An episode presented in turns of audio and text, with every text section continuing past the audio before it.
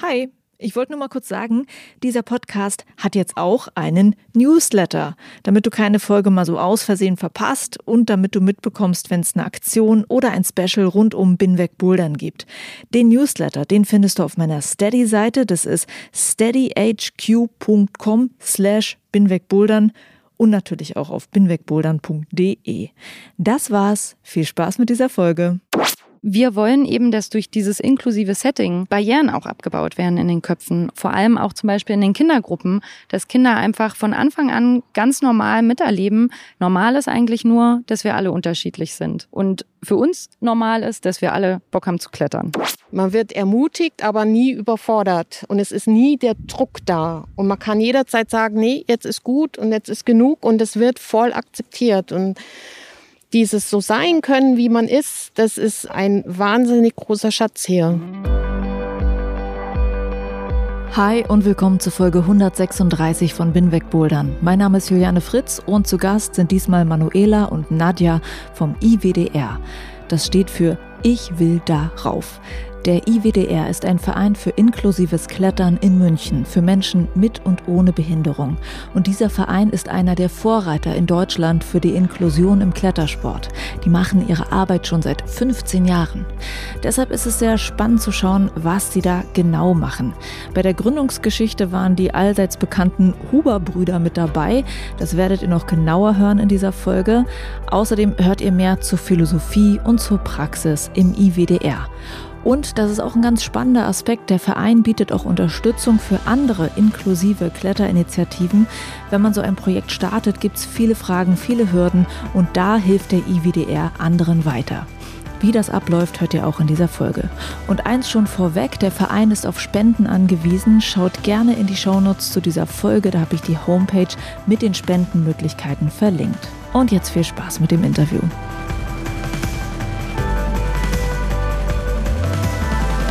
Ich bin in der DAV Kletter- und Boulderhalle in München Süd in Thalkirchen.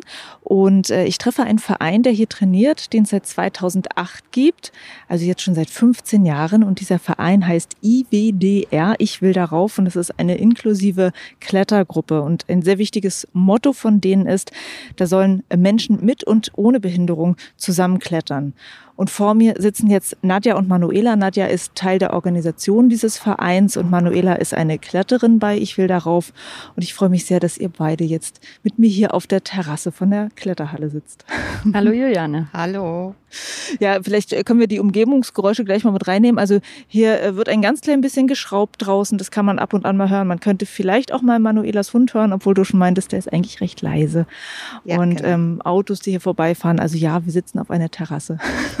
Hier äh, ist ein bisschen was zu hören nebenbei. Und wir fangen einmal so ein bisschen mit so einem kleinen Biografie-Einblick von euch beiden an in die Kletterbiografie. Nämlich könnt ihr euch an euer erstes Mal Klettern erinnern. Wie war denn das? Manuela. Ja, das war ganz erstaunlich, weil ja mein Kind eigentlich klettern wollte und unbedingt hier klettern wollte in dem Verein und nur in der Familienklettergruppe Platz frei war und dann musste ich halt mit. Ah. Und mir hat's total Spaß gemacht und ich wurde auch total nett empfangen und ja, habe mich auch von Anfang an wohlgefühlt. Habe gesagt, ja, da gehe ich auch hin. da will ich auch rauf. Da will ich auch rauf und cool. äh, so bin ich da dazugekommen. Ja, das ist ein schöner Einstieg. Bei dir, Nadja? Ja, ich bin tatsächlich auch das erste Mal beim IWDR geklettert, als ich als Studierende zum Verein gekommen bin. Ich habe äh, damals Soziologie studiert und wir haben eine Evaluationsstudie beim Verein gemacht und haben geguckt, äh, wie die Inklusion wirkt bei Ich will darauf. Und da war ich ein halbes Jahr lang Teil einer Klettergruppe als teilnehmende Beobachterin und bin da das erste Mal geklettert. Und dann hat es mir so gut gefallen, dass ich angefragt habe, ob ich dabei bleiben kann. Und dann war zufällig in einer anderen Gruppe ein Platz. Und da durfte ich dann mitklettern. Und so bin ich zum Verein gekommen interessantes Reinkommen in den Sport. Wahrscheinlich genau. äh, auch genauso wie bei Manuela nicht so der ganz gewöhnliche Einstieg, nee. würde ich sagen. Nee, nee. Genau. ähm, bei euch beiden, was war es, was euch daran so begeistert hat oder wo ihr gemerkt habt, das bringt mir auch irgendwie was? Aufgrund meiner psychischen Erkrankung habe ich halt dann gemerkt, dass es mir danach oder spätestens am nächsten Tag dann einfach besser ging. Also das ist auch so der Motor. Egal wie schlecht es mir geht, ich gehe, weil ich weiß, mir geht's nachher viel besser. Also ich krieg auch das Feedback oft, dann so, ach, jetzt strahlst du ja richtig. Das hilft mir total viel. Ja, wunderschön. Ja, bei mir war es ähm, tatsächlich vielleicht im ersten Moment eher die Gemeinschaft hier bei Ich will darauf und vielleicht sogar in einem zweiten Schritt der konkrete Klettersport. Also ich fand einfach das Miteinander so schön und so auf Augenhöhe und mir hat das einfach so viel Spaß gemacht, dass dieses Grundverständnis da ist, dass alle miteinander selbstverständlich äh, da sein dürfen und mitmachen dürfen und äh, das Klettern ja, fand ich eine Herausforderung für mich am Anfang, weil ich auch ein bisschen mit der Höhe zu tun hatte und aber gemerkt habe, dass ich da total ja, so an meine Grenzen gehen kann und über mich hinauswachsen kann. Und ich hatte einfach als Ziel, da ohne Druck quasi mal was auszuprobieren und zu machen und da weiterzukommen. Und ähm, fand es eben so schön, dass es in so einem sensiblen Rahmen miteinander stattfindet, anstatt nur auf die Leistung fokussiert zu sein, wo ich mich dann schnell selber unter Druck setze. Und das habe ich hier gemerkt, dass ich das hier ein bisschen loslassen kann. Das ist mir halt auch gleich am Anfang aufgefallen, dass jeder so genommen wird, wie er ist. Und das ist einfach so befreiend, ja. Da geht's nicht drum, wer jetzt am besten und am schnellsten und am tollsten klettert, sondern jeder kleine Fortschritt wird eigentlich bei jedem bejubelt und, und jeder freut sich wirklich echt drüber, wenn es auch bloß so ein bisschen ist. Aber für denjenigen ist es vielleicht ein großer Schritt. Und man wird ermutigt, aber nie überfordert. Und es ist nie der Druck da. Und man kann jederzeit sagen, nee, jetzt ist gut und jetzt ist genug und es wird voll akzeptiert. Und dieses so sein können, wie man ist, das ist äh, ein wahnsinnig großer Schatz hier. Hm, das glaube ich. Was ich ja so spannend finde, ist, dass ihr beide über diesen Verein reingekommen seid. Das ist eine sehr hypothetische Frage, aber könntet ihr euch vorstellen, dass ihr den Weg in den Sport gefunden hättet, wenn es den Verein nicht gäbe? Also hattet ihr vorher irgendeinen Reiz, irgendwann mal gedacht, Mensch, klettern, das wäre es ja? Oder ist es jetzt Nee, bei mir tatsächlich. Also ich war ähm, ein, zwei Mal bouldern vorher, fand das irgendwie schön und nett, aber es hat mich nicht so hat mich nicht so gecatcht irgendwie. Also ich glaube, es war dann bei mir wirklich der Zugang über diese Gemeinschaft hier und diesen speziellen Umgang miteinander. Ja, wo ich auch gemerkt habe, der Klettersport ist sowas Besonderes, weil man miteinander das machen kann und trotzdem alle nach ihren Fähigkeiten und Möglichkeiten. Das fand ich auch so toll. Also, dass es nicht wie in einem Mannschaftssport zum Beispiel ist, dass man, ja, wenn man es jetzt vielleicht nicht so gut kann, vielleicht dann auch andere wieder bremst oder ähm, ja, dass es so ein gemeinsames Leistungsniveau gibt, sondern dass man hier in einer Seilschaft klettern kann, irgendwie die eine Person im vierten Grad und die andere Person im achten Grad und es geht ganz wunderbar miteinander einher. Und das fand ich so toll. Und das hat mich dann letztendlich auch am Klettern begeistert. Ja. Manuela? Hätte es ohne den Verein überhaupt dich mit Klettern zusammen gegeben? nee, wahrscheinlich nicht. Wenn mich jetzt da mein Kind nicht da reingezogen hätte, käme ich gar nicht auf die Idee, auch irgendwo hinzugehen. Also, und es mal auszuprobieren. Nee. ja. Okay, also äh, wir merken äh, eine wichtige Arbeit, die euch und auch viele andere Menschen ja wahrscheinlich da reingebracht hat. Wo ich gerade sage, viele andere Menschen, wie viele Menschen klettern denn bei euch? Ja, wir haben zurzeit äh, ungefähr 170 Mitglieder im mhm. Verein. Und ähm, über den Verein, Nadja, würde ich gerne mit dir ein bisschen reden, weil du ja als äh, Vertreterin sozusagen von der Organisation des Ganzen hier äh, dabei bist. Genau, ich bin ja damals eben über die Studie äh, genau, als Kletternde ja. dazugekommen und dann ähm, hat sich das so ergeben, dass ich mitbekommen habe, dass eine Minijobstelle frei ist im Verein und äh, dann habe ich gemerkt, wie viel Spaß mir die Arbeit macht, äh, den Verein auch nochmal aus der anderen Perspektive mit ja dabei zu sein, mit gestalten zu können, das einfach auch nochmal mitzuerleben. Und dann hatte ich irgendwann das Glück, dass mir eine Stelle, eine Teilzeitstelle im Verein angeboten wurde. Und jetzt bin ich seit zwei Jahren im Team dabei, eben ein Jahr als Minijobberin und jetzt seit einem Jahr in der Geschäftsstelle als Festangestellte mit dabei. Ja, super. Und als Teilnehmerin ja schon ein bisschen länger. Genau, ich bin zusätzlich noch als Teilnehmerin dabei, das jetzt schon seit 2019. Und ich bin jetzt auch als Ehrenamtliche seit einem Jahr in einer anderen Gruppe. Also bin hier ganz multifunktional unterwegs ah, ja. im Verein. Okay. okay. Warum ist dir persönlich denn die Inklusionsarbeit wichtig innerhalb des Klettersportes? Also zum einen ist mir die Inklusionsarbeit überhaupt wichtig, einfach als gesellschaftlicher Wert, den ich finde, den man voranbringen muss oder den es gehört, voranzubringen, einfach, dass alle Menschen mitmachen können, dass alle Menschen selbstverständlich teilhaben können am öffentlichen Leben, am, am Freizeitleben. Und ich finde, gerade im Klettersport, weil das einfach so viel Potenziale birgt, dass es so gut ist für, für alle Menschen. Ja, dass es ähm, alle, die klettern, wissen, es äh, wirkt sich kognitiv, emotional, körperlich einfach für jeden Menschen, glaube ich, gut aus. Ähm, es sind total natürliche Bewegungsabläufe, die da gestärkt werden, da auch nochmal gefördert werden. Und ich finde vor allem auch das Miteinander in der Seilschaft ist was, was eine ganz bereichernde Erfahrung ist. Also wirklich so dieses im übertragenen Sinne gehalten zu werden, sich fallen lassen zu können, auch für jemand anderen verantwortlich zu sein.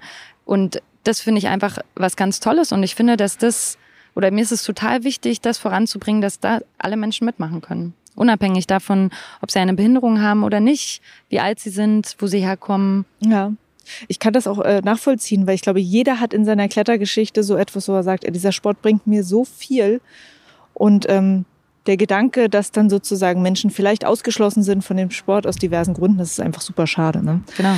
Kannst du von den Anfängen des Vereins erzählen, obwohl du nicht dabei warst? Also wer hat es gegründet? Was war eine Anfangsmotivation?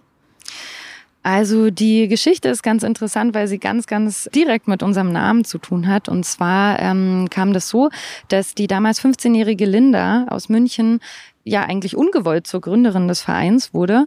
Es kam bei einer Routine-OP zu Komplikationen und sie konnte danach ähm, ihre Arme, Hände und Beine nicht mehr bewegen. Hat natürlich dann ja den ganzen Weg vor sich gehabt ähm, mit Heilpädagoginnen, ähm, Physiotherapeutinnen etc. Und irgendwann ich glaube, so zehn Monate nach der, nach der OP war sie mit ihrem Heilpädagogen beim Klettern und sie ja, hat diese Kletterwand gesehen und hat gesagt, ich will da rauf. Mhm. Und äh, so kam es zur Gründung des Vereins. Ähm, da hat sie dann zusammen mit ihrem Heilpädagogen und äh, unseren Gründungsmitgliedern Alexander und Thomas Huber, die Huberburmen, die haben dann zusammen den Verein gegründet. Und am 10.10.2008 wurde dann der Verein eingetragen und seitdem bringen wir das inklusive Klettern voran. Wow, ja, er erklärt äh, super natürlich den Namen aus so einer Situation heraus. Wie oft merkt ihr im Verein, dass ihr es wirklich schafft, Menschen reinzuholen in den Sport, die vielleicht sonst keinen anderen Zugang dazu gefunden hätten. Also merkt man, dass es solche Geschichten auch immer wieder gibt. Ja, definitiv. Also ähm, wir haben eine sehr lange Warteliste bei uns. Also aktuell stehen circa 70 Menschen auf der Warteliste und wollen gerne einen Platz in einer unserer Klettergruppen haben. Und ja, wir merken das natürlich immer wieder, dass äh, vor allem Menschen, die vielleicht eben aufgrund von zum Beispiel Behinderung oder Alter oder Herkunft oder auch finanziellem Hintergrund gar keine Möglichkeit haben, an diesem Sport teilzunehmen. Und das ist auch einer der äh, wichtigen Punkte bei uns, dass wir nicht nur so ein Grundverständnis haben, dass alle mitmachen können, sondern dass wir es auch wirklich für alle mitmachbar gestalten wollen. Also dass der finanzielle Aufwand bei den Menschen, dass wir den so gering halten wollen, dass wirklich alle sich das leisten können und dass es keine Zugangsbeschränkungen gibt was natürlich dazu führt, dass wir auch ein Defizit machen in unseren Klettergruppen finanzielles, weshalb wir auf äh, Fremdförderung und Fördermittel angewiesen sind. Aber da merken wir das natürlich immer wieder und da kommt immer wieder Feedback von, oh, ich habe so viel probiert und ähm, bei euch habe ich es endlich geschafft, da einen Zugang zu kriegen oder einen Platz zu erhalten. Da kommen immer wieder ganz viele Rückmeldungen. Mhm. Jetzt habe ich äh, ganz vergessen, nochmal nachzufragen. Dieses Mädchen, äh, äh, diese Gründungsgeschichte, wie ging es mit dem Mädchen weiter? Sie ist immer noch bei uns aktive Kletterin. Ah, okay. Und äh, wie ging es mit ihrer Krankheitsgeschichte weiter? Also, dass sie dann sozusagen wirklich geschafft hat, darauf zu kommen? ähm, das äh, ging natürlich dann so weiter, dass wir einfach hier uns im Verein auch in diesen vielen Jahren entwickelt haben, wie Menschen auch mit verschiedenen körperlichen Behinderungen oder Einschränkungen ähm, mitklettern können. Also durch verschiedene Hilfsmittel, durch verschiedene Unterstützungen, durch ein bestimmtes ähm, Sicherheitskonzept, was wir inklusiv gestalten, dass man es eben immer so gestalten kann, dass alle klettern können. Man kann ja beim Klettern durch das Seil und durch die Kraft auch ähm, der Seilschaft einfach auch viel bewegen und viel unterstützen.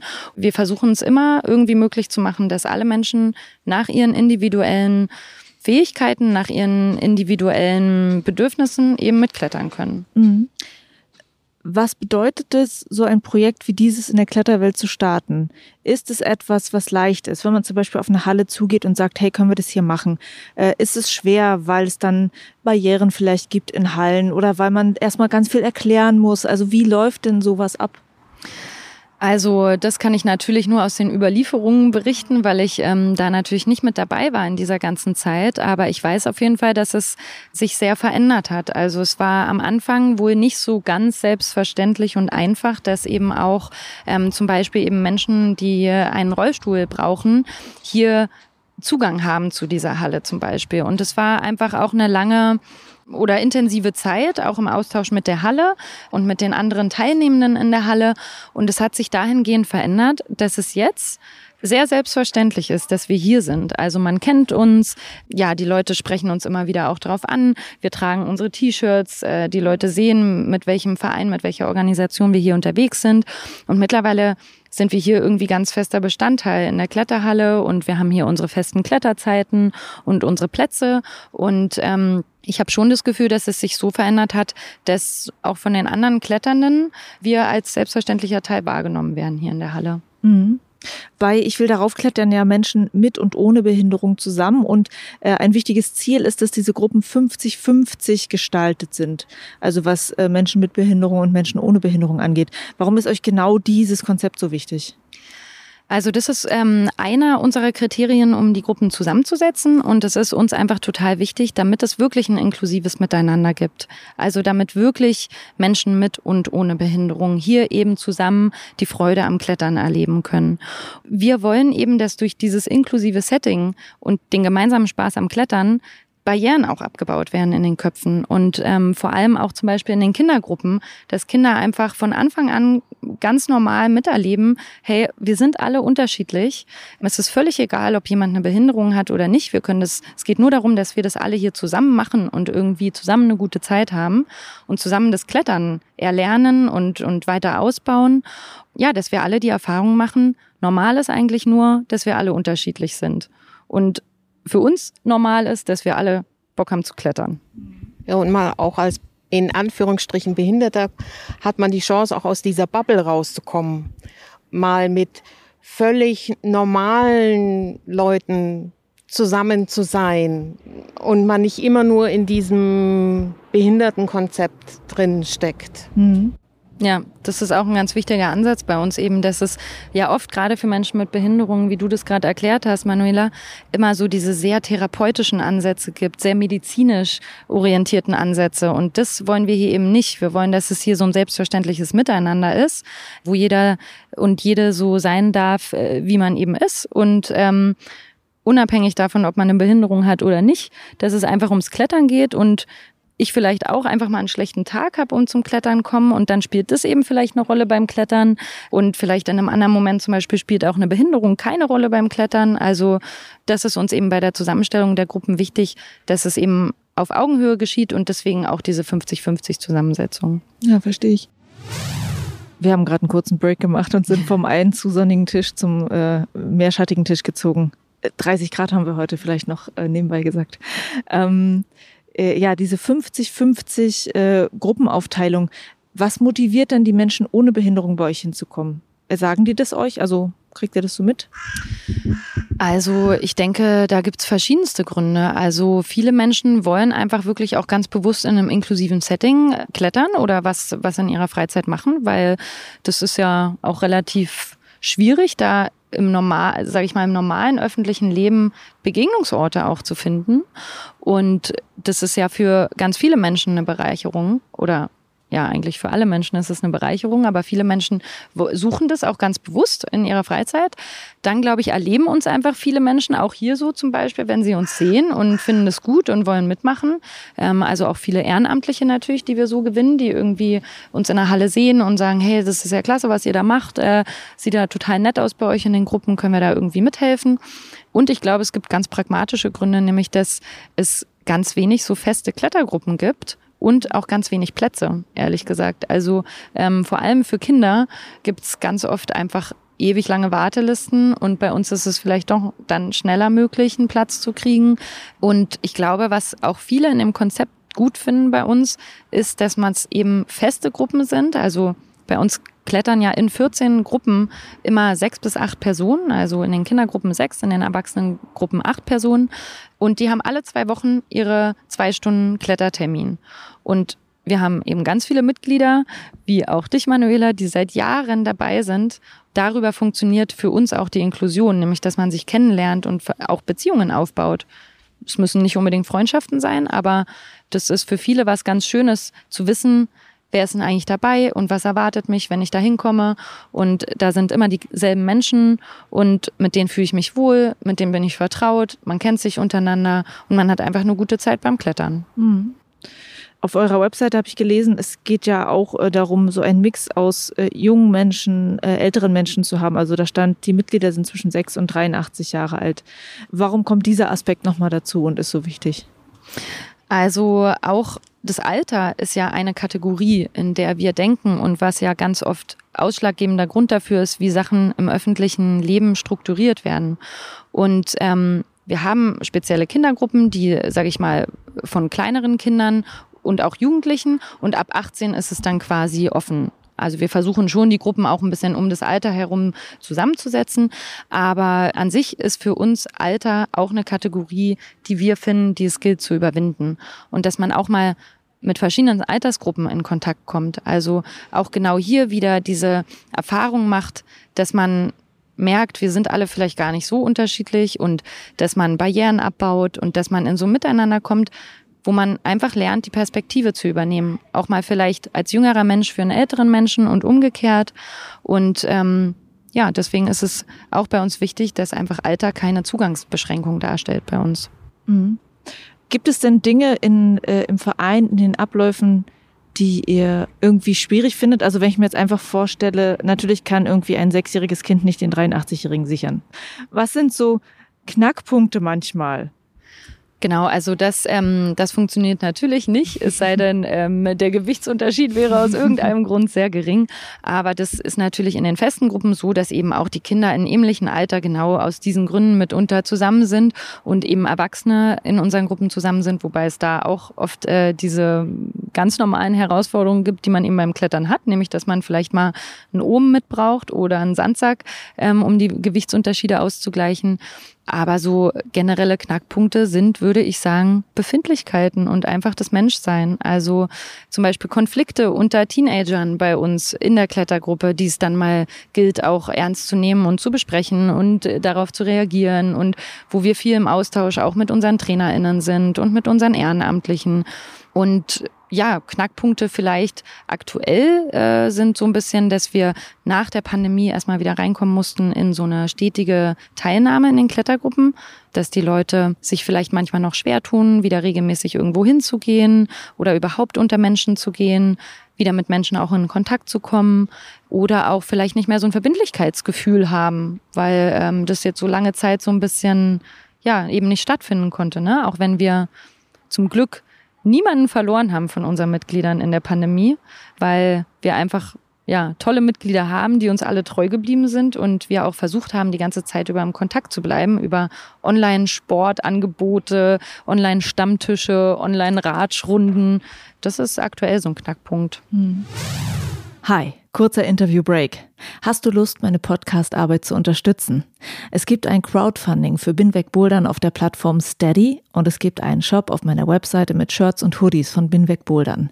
Zwei Möglichkeiten für dich, meine Arbeit finanziell zu supporten, wenn du möchtest. Ich danke an dieser Stelle allen, die meine Arbeit unterstützen und die Binweg Bouldern hören. Und ich freue mich, vielleicht auch dich als Supporterin oder Supporter zu begrüßen. Alle Links findet ihr in den Shownotes zu dieser Folge und auf binwegbouldern.de.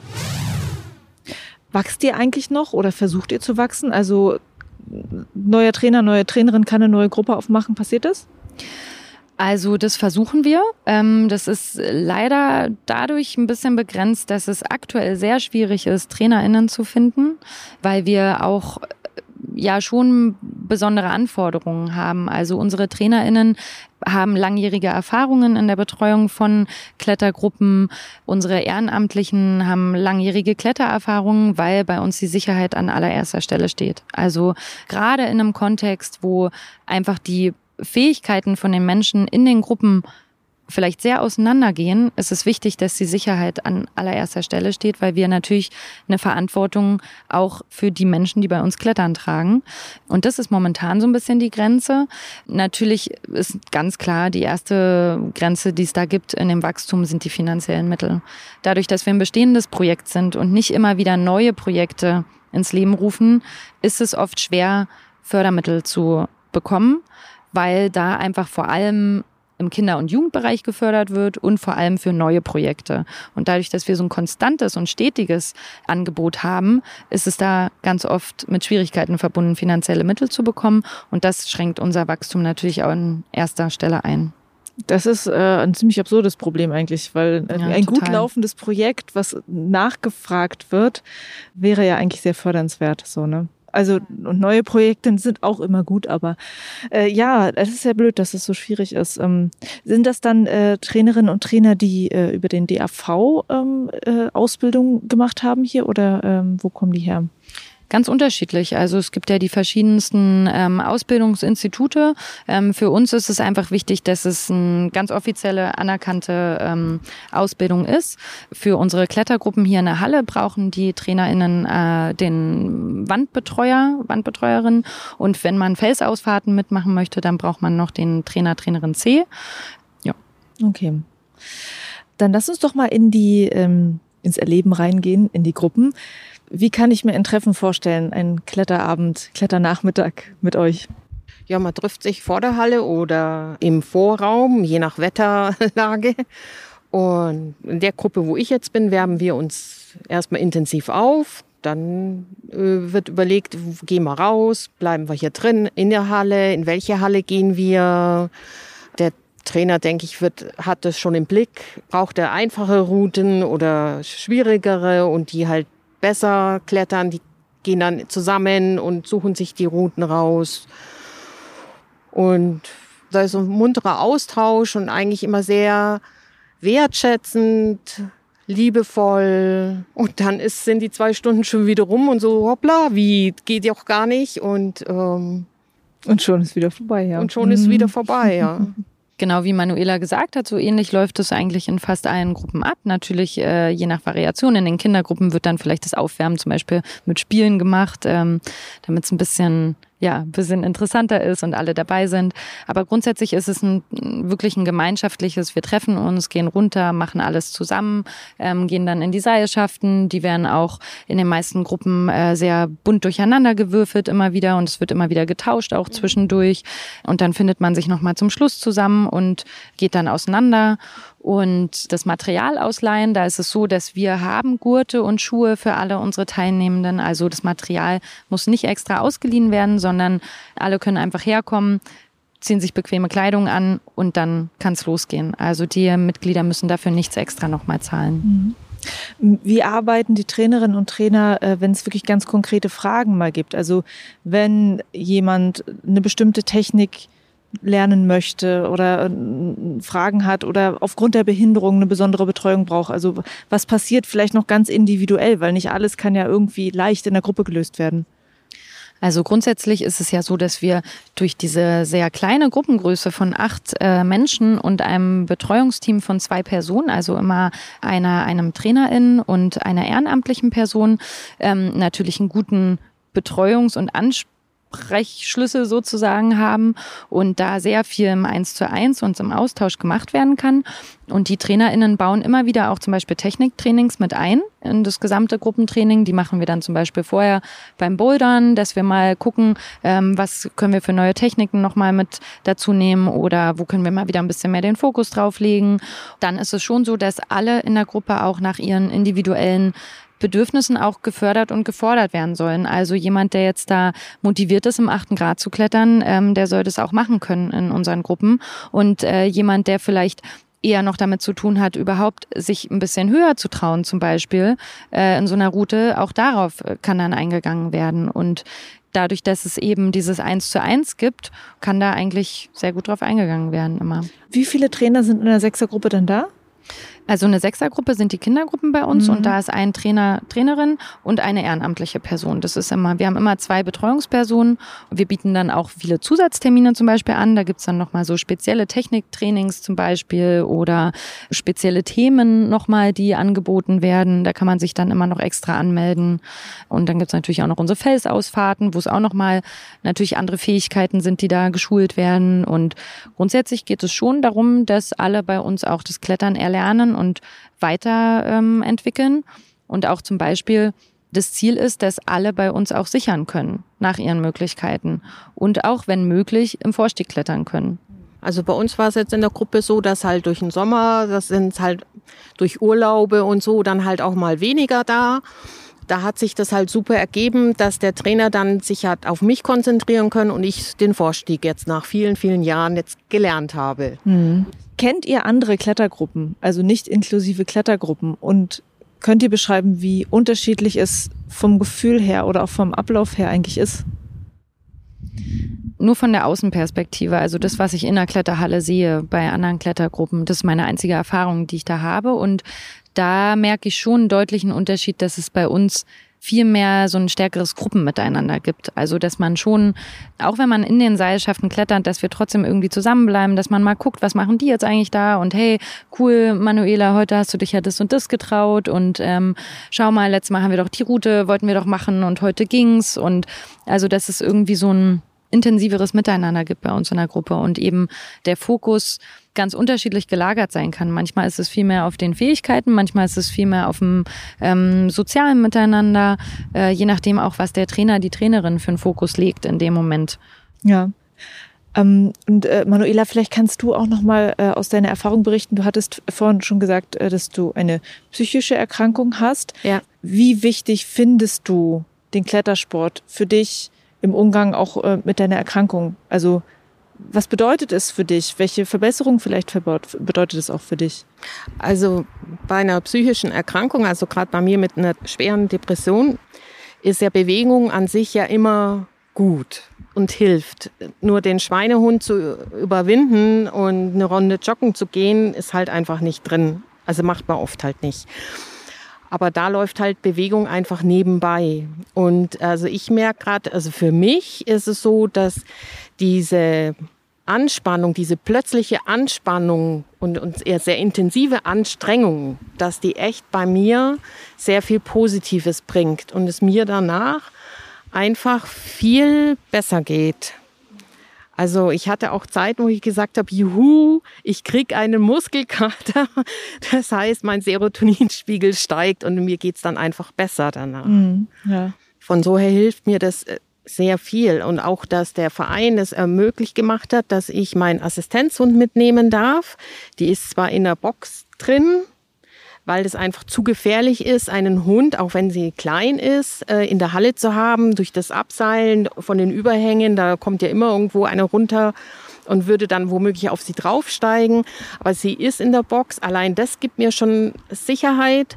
Und wenn ich Angst bekomme, dann beruhigt sie mich halt einfach schon. Also allein, dass ich sie mitnehmen darf, das ist schon ein großes Entgegenkommen von der Halle aber bringt mir halt total viel. Und inzwischen ist es auch so, dass ich auch ohne Havanna klettern gehen kann jetzt. Ah, okay. Also das war halt auch noch mit Therapie dann zusammen, dass ich jetzt auch Techniken habe, wenn ich Angst bekomme, wie gehe ich damit um und meine Skills habe und dass ich damit jetzt auch ohne jetzt zurechtkomme. Mhm. Und das ist so motivierend, auch zu sagen, hey, ich mit meinen in den 50er Jahren zu sein und ich schaff's jetzt vorzusteigen, ja. Das ist halt echt genial, ja. Und ich bin halt durch die Medikamente die auch die schwerste in der Gruppe und das macht aber überhaupt keinen Unterschied. Klar, wir müssen immer nach dem Sandsack gucken oder den O mitnehmen und so.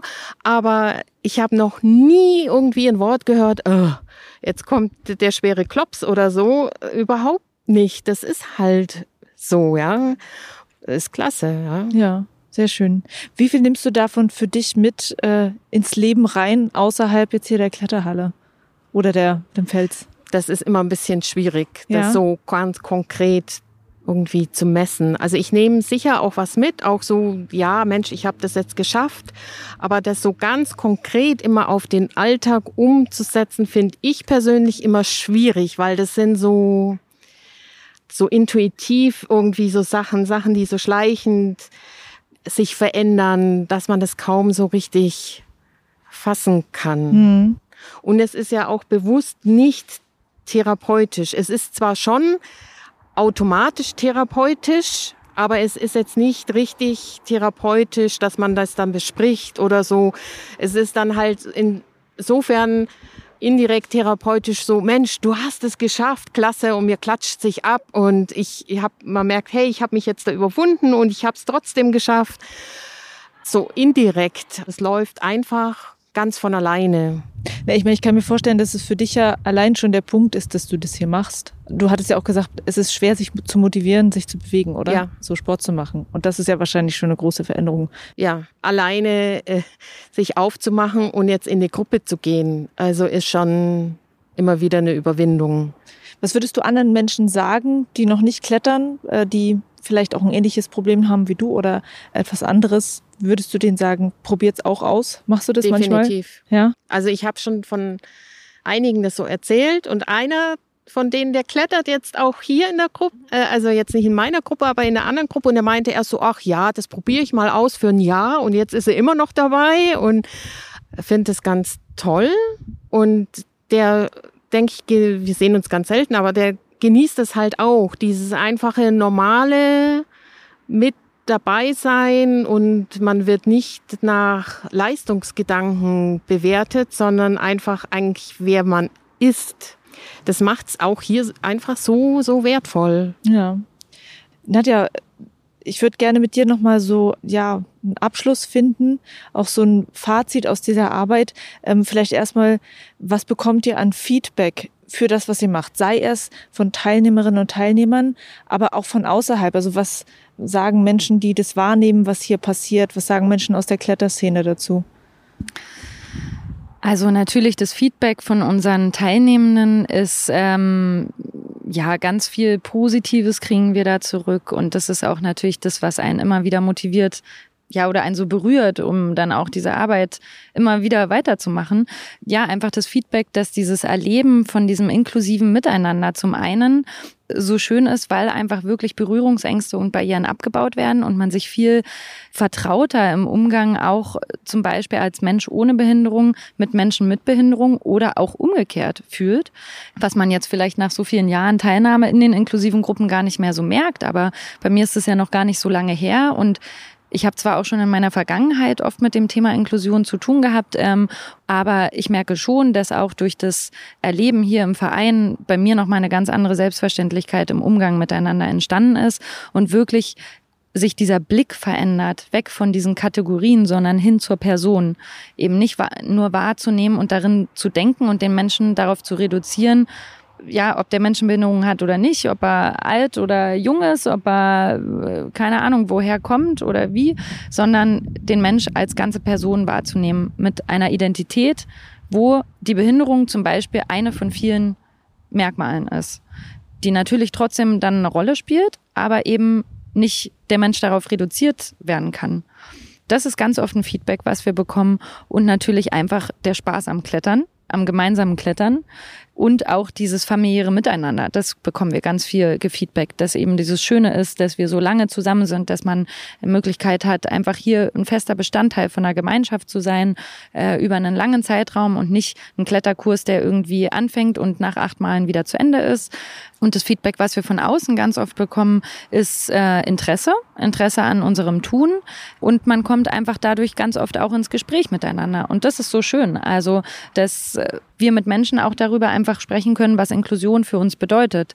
Nämlich ein selbstverständliches Miteinander und eine selbstverständliche Teilhabe.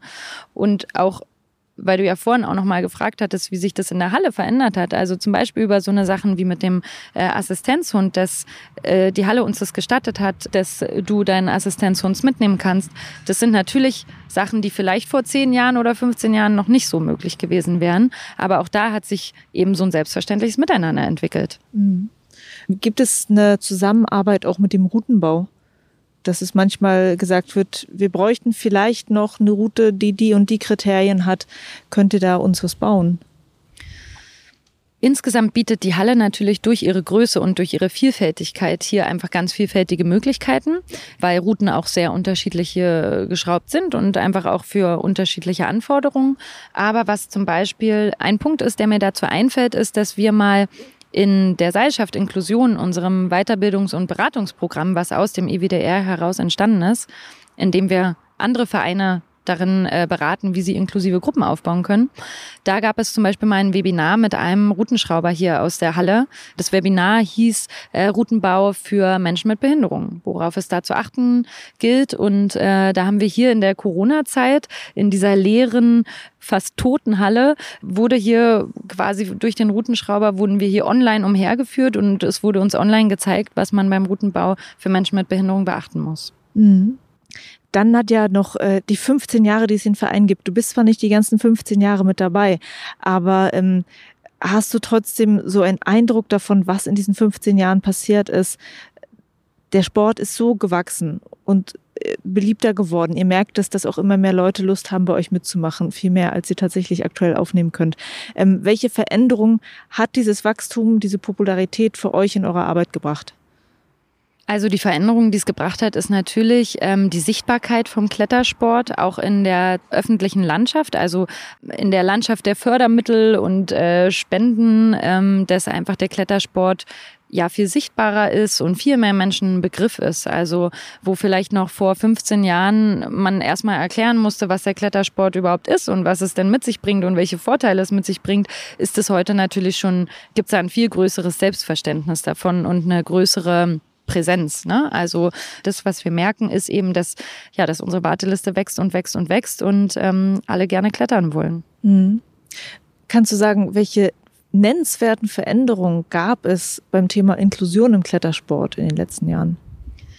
Also die Veränderungen sind schon, dass es äh, immer mehr inklusive Angebote gibt. Und ähm, was ich zumindest beurteilen kann, ist dass ich das in unserem Weiterbildungs- und Beratungsprogramm Seilschaft Inklusion sehe, dass wir mittlerweile 18 NetzwerkpartnerInnen im deutschsprachigen Raum haben, die auch inklusive Klettergruppen aufbauen. Also wir sind über ganz Deutschland verteilt, in Südtirol sehr stark vertreten und ähm, da gibt's jetzt schon ganz viel inklusive Klettergruppen, die nach dem Erfahrungsmodell des IWDRs abgehalten werden oder so auch organisiert werden.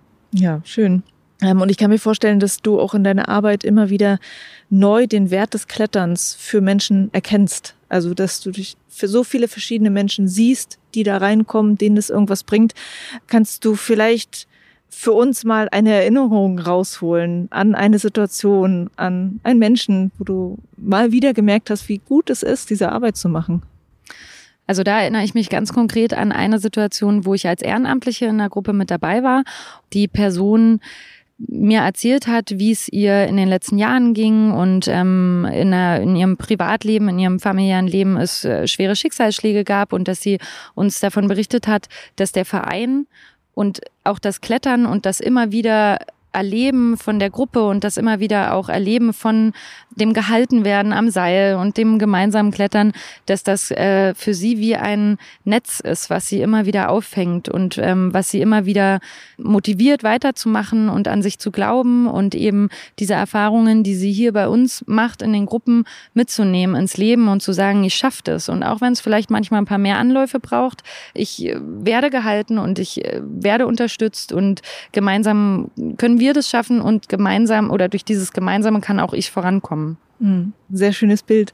Und ähm, du hast es gerade schon gesagt, in ganz Deutschland kommen Menschen auf euch zu und ähm, suchen eure Hilfe beim Aufbau von inklusiven Gruppen. Wie kommt man an euch ran? Schreibt man einfach eine Mail oder was? Genau, man kann uns einfach kontaktieren. Äh, unsere Kontaktdaten findet man auf www.seilschaft-inklusion.de. Wichtig hier, Seilschaft mit Doppel-F.